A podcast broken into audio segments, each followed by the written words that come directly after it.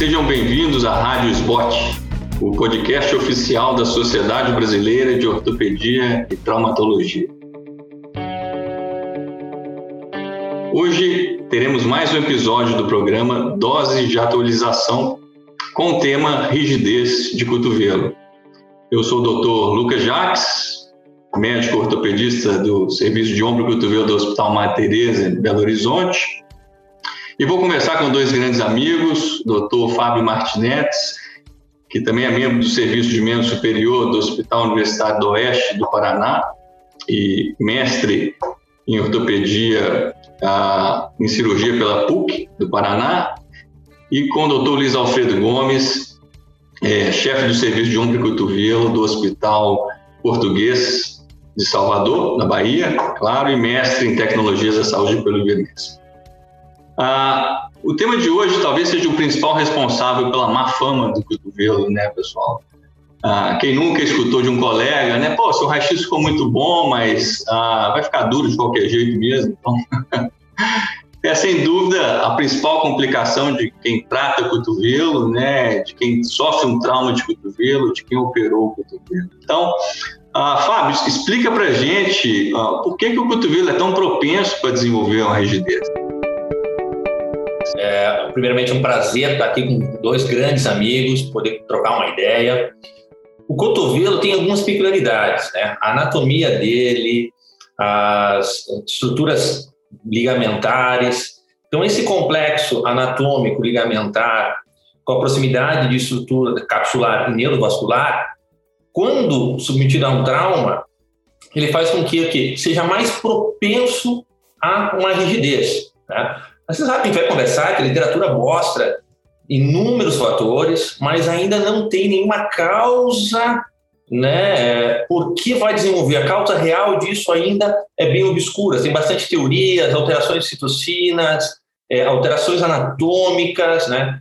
É, infiltrados, sangramento. Então, tudo isso a gente tem que levar em conta quando a gente fala em cotovelo rígido, né? porque eu acho que é o temor de qualquer cirurgião. Né? Você, às vezes, faz, como falou, uma excelente cirurgia, fica tudo legal, chega lá, ficou duro. Por quê? Né? Então, eu acho que você, é, a literatura mostra, a gente sabe com experiência, que vários fatores, essa complexidade, vão influenciar diretamente no resultado do cotovelo. Reabilitação, paciente, lesão primária, tudo isso eu acho que é importante de abordar. Ah, Luizinho, 30 é, graus de extensão, 130 graus de flexão, 50 de pronação, 50 de supinação. São esses os valores do arco fisiológico de movimento do cotovelo. É isso que você leva em conta ah, para diagnosticar um, uma rigidez do paciente? Ou você tem outros valores em mente? Lucas, Fábio, é um prazer estar com vocês. Parabéns à SBOT pela iniciativa de, desses programas de podcast muito legais. E é, realmente, com dois amigos, é sempre muito bom esse tipo de conversa. Olha só, o, o Fábio ele, ele falou muito bem das características da rigidez e a sua pergunta de 30 a 130 graus, o arco de movimento funcional, isso aí, como nós sabemos, foi descrito pelo Bernard Murray, nosso professor, Lucas, lá na Mayo Clinic. É, é, esse é um arco de movimento pré-estabelecido, mas eu diria que isso é muito variável de um indivíduo para o outro. Eu acho que a gente tem que fazer a individualização da, de cada indivíduo. De repente, para um indivíduo que seja um trabalhador, mesmo um atleta, que necessite dessa extensão plena, esse arco funcional é, nas, de 30 graus é bastante limitante para o desempenho daquele atleta ou daquele trabalhador que necessita absolutamente de zero graus de extensão. Então, eu diria que ah, o arco de movimento funcional ele deve ser levado muito em consideração de acordo com o perfil daquele paciente que está com aquele problema. E Luizinho, ainda com você, é, como é que você aborda, então, o seu paciente com rigidez em relação à anamnese e exame físico? Alguma dica para você dar para a gente? Então, é, bem, bem, bem, bem da parte da história do paciente com relação à sua atividade e aquilo que ele espera, é, o que ele faz efetivamente e aquilo que ele espera com relação ao seu tratamento. A rigidez, eu costumo medi-la é, com um goniômetro manual para ter os endpoints de extensão e flexão e, a partir daí, ver se existe ah, alguma deformidade associada. Ainda que boa parte da rigidez seja traumática, a gente tem aqueles, ah, como, por exemplo, uma luxação congênita de cabeça do rádio, ah, a própria rigidez é, congênita natural do indivíduo, a artrogripose também. Então, basicamente, é, o meu critério de avaliação é uma história bem, bem, bem, bem captada e uma medição com goniômetro manual do arco de movimento daquele cotovelo, tanto na, na flexo-extensão como na prono-supinação. Tá, Fábio, você também, como é que você aborda o seu paciente e fala um pouquinho também sobre os exames de imagem complementares que você usualmente solicita. Então, como o Luizinho bem falou, eu acho que a medição com o goniômetro, né, apesar de ser uma coisa que dificilmente vê hoje um residente utilizando, sabendo usar um, é, um aparelho desse, não deixa perceber que a gente fica um pouco atrás, não sei, mas é, o goniômetro é importantíssimo para é, rigidez. Né? Sempre comparar contra lateral, como o Luizinho falou. Além disso, saber a origem do trauma, deformidades, né? se tem origem de deformidade, alteração neurológica, alguma coisa com isso. E para começar a investigar, depois, olha, tem uma rigidez, né? então vamos investigar. Né? Então, essa vai, vai depender muito do que? da lesão inicial. O que levou a essa parte, se foi traumática ou não. Partindo do pressuposto que foi traumática, eu acho que o primeiro exame de diagnóstico, você vê ali é um raio-x. Né? E eu costumo pedir um exame de imagem e também eu gosto bastante, para me auxiliar, é, exame raio-x em perfil, na, hum, tentando reproduzir o máximo de movimento que o paciente consegue ter e sempre comparando contra a lateral. Né? Daí, nesse caso, você pode perceber se eu tenho alguma deformidade articular, se a articulação está livre. Né? Com dúvidas, aí eu posso pensar numa tomografia, se eu tenho penso em alteração óssea, defeitos ósseos, articulares, é, até a própria situação heterotópica, e eventualmente até uma ressonância em alguns casos inflamatórios, que eu posso ter isso, né? é uma sinovite um pouco maior. Né?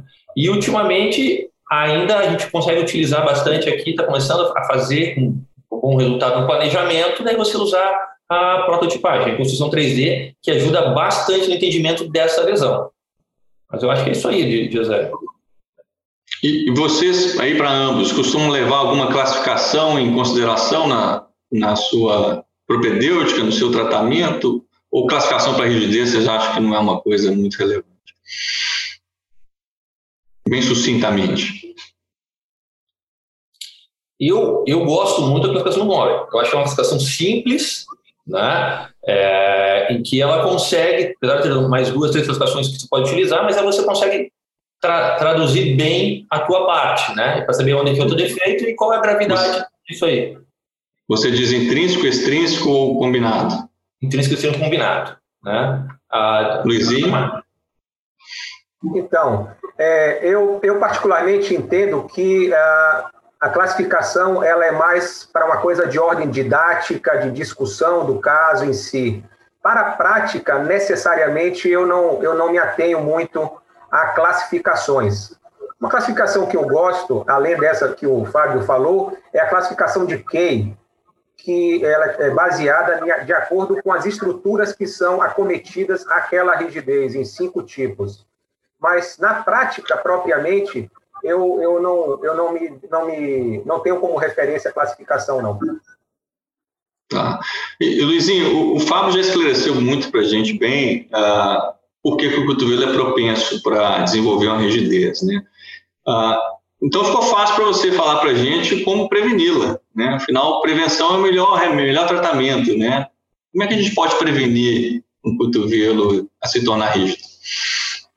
Então, partindo, então, partindo do pressuposto que a grande maioria das causas de rigidez são traumáticas, o trauma a nível do cotovelo, geralmente ele é acometido por um edema, um aumento de líquido é, reacional inflamatório ele vem com é, um aumento da granulação, e isso tudo acaba levando à fibrose. Então, na verdade, a gente tem que tentar evitar a consequência disso aí. Então, num trauma em que necessariamente é, você não teve que fazer nenhuma correção cirúrgica, eu diria que a mobilidade a mais precoce possível para fazer o fenômeno de bombeamento de partes moles seria bastante interessante. Após um, uma correção cirúrgica, eu acho que é fundamental a, a gente ter alguns critérios. Dentre eles, a manter após a cirurgia o braço em extensão, porque a, o cotovelo em extensão ele tem uma melhor facilidade, é mais fácil você ganhar flexão do que a extensão na reabilitação. Um enfaixamento compressivo, perdão, antes disso, a colocação de um dreno de sucção, eu costumo colocar quando a, a cirurgia é mais agressiva, e quando é a cirurgia aberta, que não artroscópica, uma compressão, um enfaixamento compressivo de todo o membro superior, acho que essa é uma das grandes dicas que eu poderia dar, que na verdade isso a gente aprendeu já há longos, bons anos atrás, mas eu acho que a compressão do membro superior, o enfaixamento compressivo, é bastante interessante. Eu costumo usar também, já na parte de prevenção para ossificação heterotópica, a, a indometacina e mais recentemente eu passei a usar a, o celecoxib. Muito bem. Vamos partir já então um pouquinho para o tratamento, Fábio.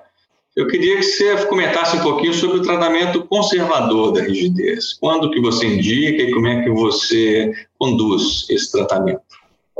Então, assim, é, eu acho que o primeiro tratamento, identificado a rigidez, o tratamento inicial é conservador. Tá? Eu acho que você indicar precocemente um tratamento cirúrgico é muito temerário.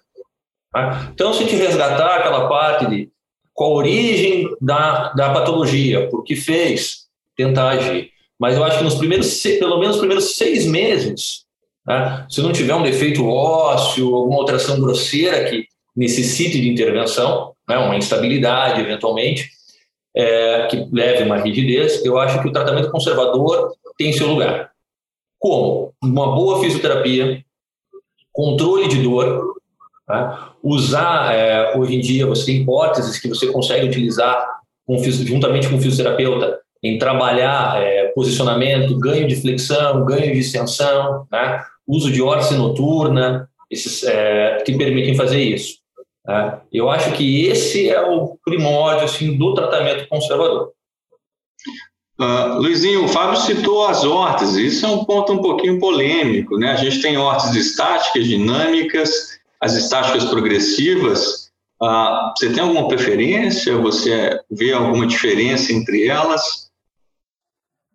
Então, é, a órtese, como você bem falou, essa é uma discussão bastante interessante. Existe até um trabalho ah, que é, faz um, me perdoe, é, eu não sei agora falar exatamente a fonte, mas existe um trabalho que compara as órteses dinâmicas com as órteses ah, estáticas.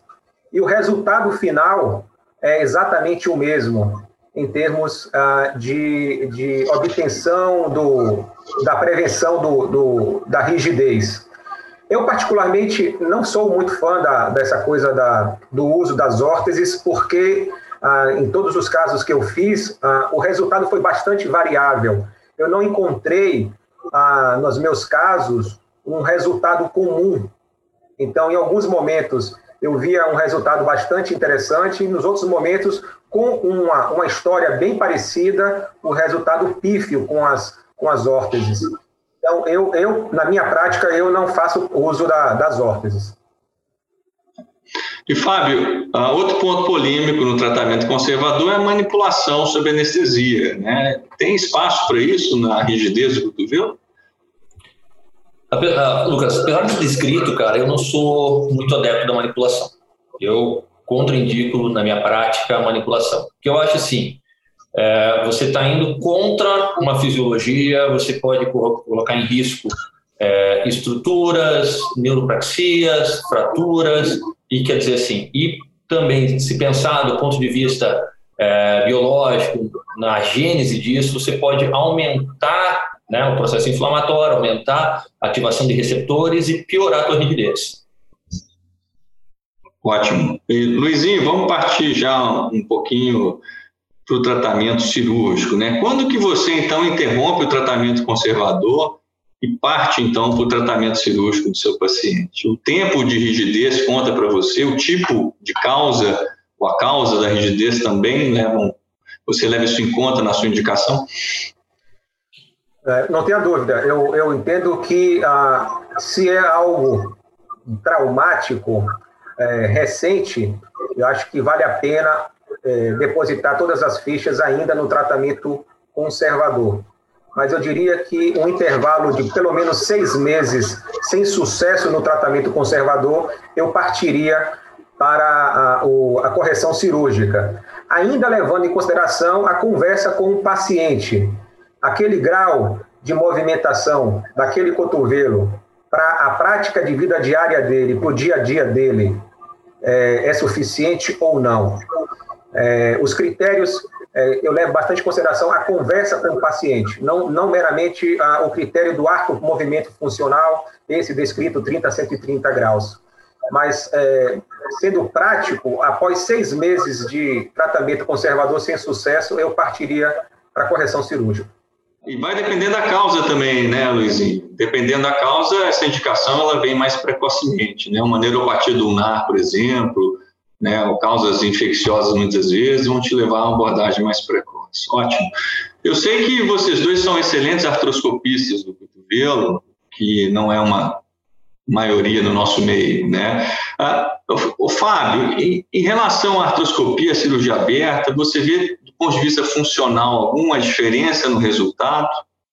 Em relação ao tratamento aberto, uh, aí vale para os dois. Vocês têm algumas preferências em relação à abordagem, ao acesso nessa cirurgia? Então, Lucas, é, eu gosto muito, assim como você, Luizinho, da artroscopia. Tá? E eu acho que a artroscopia, hum, particularmente na rigidez, ela tem seu papel bem importante. Né? É, ela, no entanto, quando a gente fala de rigidez, tem essa, um, é um controle de dano, uma sequela de uma lesão, né? então você tem que saber que a aplicação dela é um pouco mais limitada. Muitas vezes você tem material de síntese, você tem alterações de trajeto, transposição de um NAR, né? lesão nervosa associada, ou uma articulação que teve um processo infeccioso. Então, para você tentar corrigir isso via vídeo, é mais complicado. Não que não seja, a gente já viu que é bem possível, né? É, mas eu acho que a artroscopia ainda tem seu papel na, na rigidez.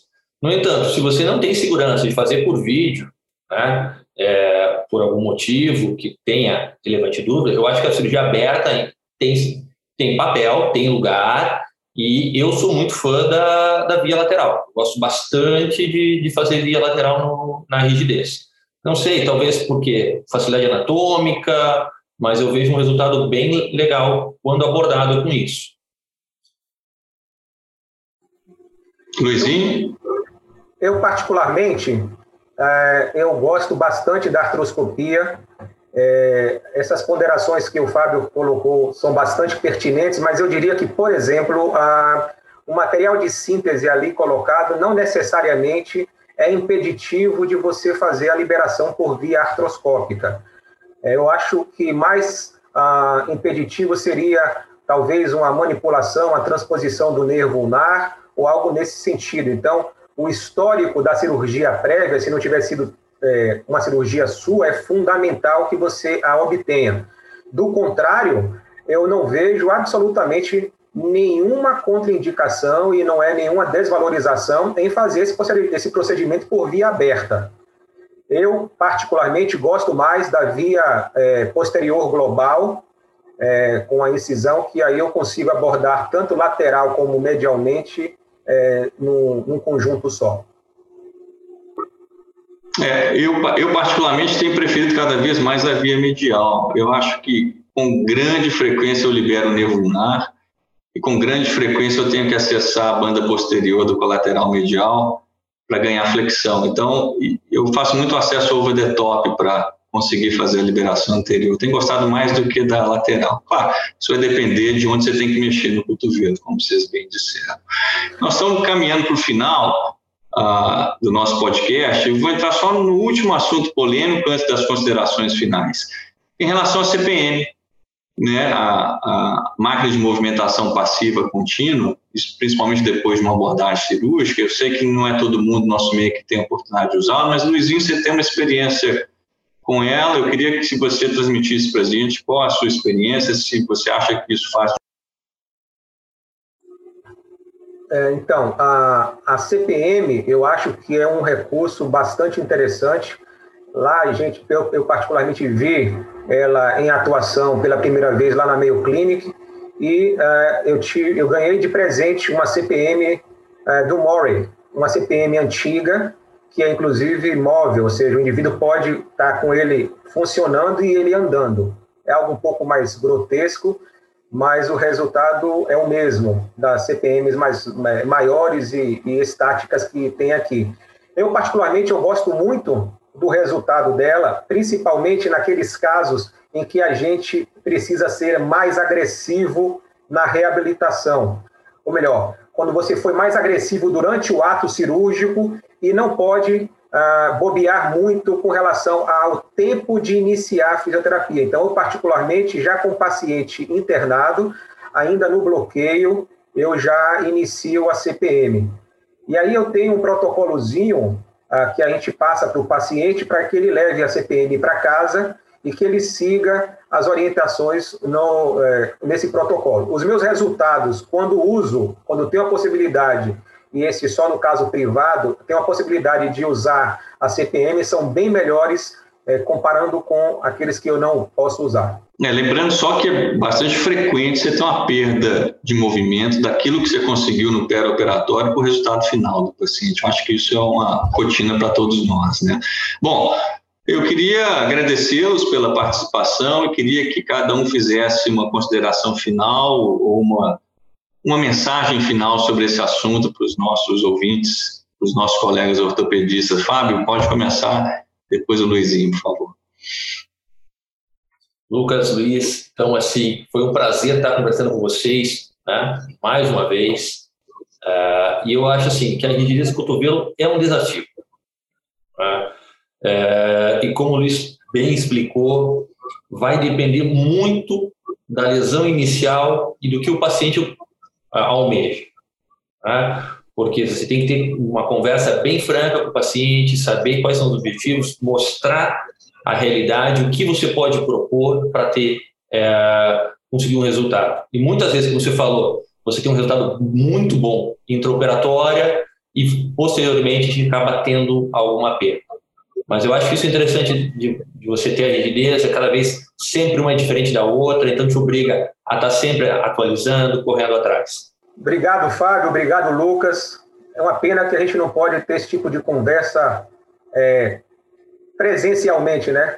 É sempre bom quando a gente conversa presencialmente, mais do que tão à distância. Mais uma vez, parabenizo a SBOT pela iniciativa do projeto podcast, bastante interessante. É, e vocês viram, pessoal, na via de acesso, que o Fábio colocou via de acesso lateral, o Lucas colocou via de acesso medial, então, somando os dois, dá a via de acesso que o Luiz Alfredo falou, a via global posterior. Brincadeiras à parte, é, eu estou muito feliz com essa participação, foi bastante interessante, como sempre, aprendo muito com o Fábio, aprendo muito com o Lucas. E, pessoal, rigidez de cotovelo não é para amador, é para gente que realmente saiba o que está fazendo.